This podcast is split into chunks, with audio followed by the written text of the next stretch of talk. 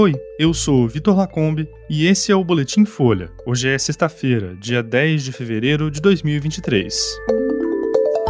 Polícia Federal e Forças Armadas fazem operação para retirar garimpeiros da terra Yanomami. Carmen Lúcia envia pedidos de investigação de Bolsonaro à primeira instância. E Putin escala ataques às vésperas de a guerra da Ucrânia completar um ano.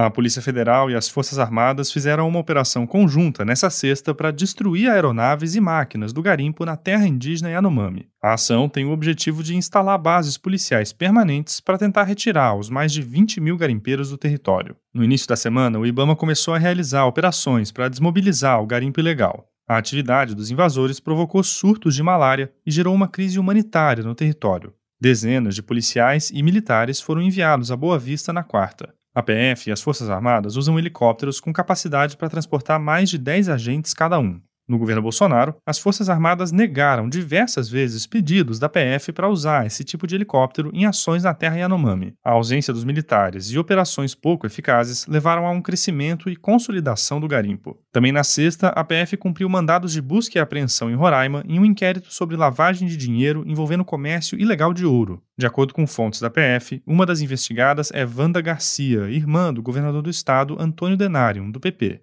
A reportagem não conseguiu contato com a defesa dela até a conclusão desse boletim. Não há indícios de envolvimento do governador, segundo a polícia.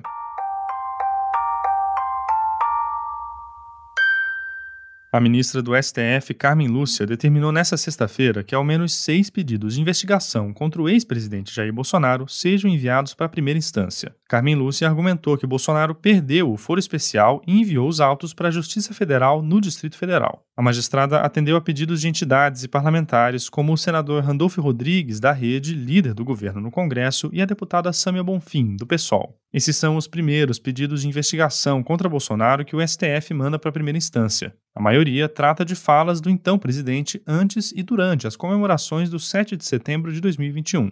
Na época, Bolsonaro fez ameaças golpistas contra o Supremo, disse que não obedeceria decisões judiciais e que só sairia morto da presidência. No STF, o ex-presidente é alvo de cinco inquéritos relatados pelo ministro Alexandre de Moraes.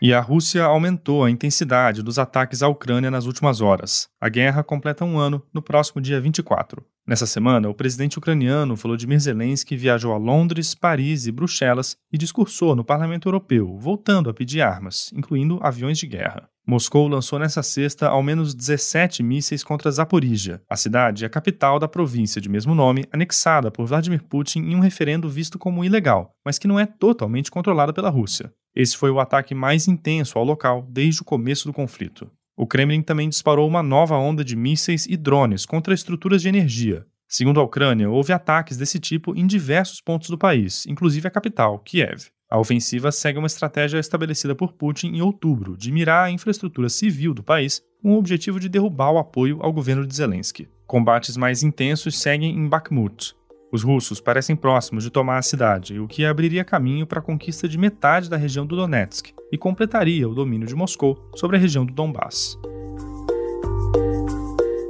Esse foi o Boletim Folha, que é publicado de segunda a sexta, duas vezes por dia, de manhã cedinho e no final da tarde. A produção é de Daniel Castro e Gustavo Simon e a edição de som é de Tomé Graneman. Essas e outras notícias você encontra em folha.com. Até mais.